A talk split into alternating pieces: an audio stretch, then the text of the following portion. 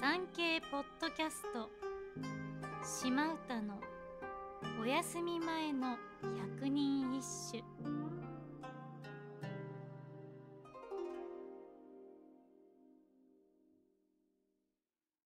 第59番。安らわで寝なましいものをさよふけて。傾くまでの月を見しかな。赤染めえも。んぐずぐずとためらわずに寝てしまえばよかったのに。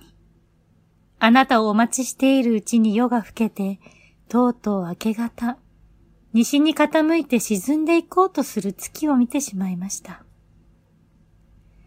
あなたが来ないと分かっていたなら、さっさと寝てしまったのに、期待して夜明けまで起きてしまったじゃないの。いじらしい乙女心が可愛らしいこの歌は、赤染めエモンの姉妹のもとへ、今夜行くね、と言っていたのに来なかった男へ、代わりに読んだ歌とのこと。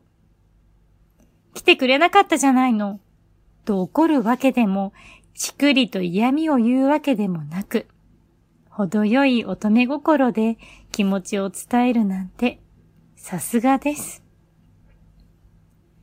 赤添右衛門さんは紫式部泉式部と並び称される才女であり、バチバチだった紫式部と清少納言、どちらともお友達だったそうで、誰からも好かれる素敵な女性だったのでしょうね。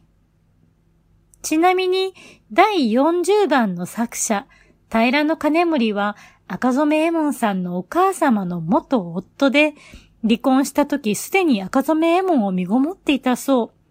その後、再婚した男性と平の金森の間で、親権を争う裁判があったそう。現代であれば確実に週刊誌が追いかけるようなエピソード。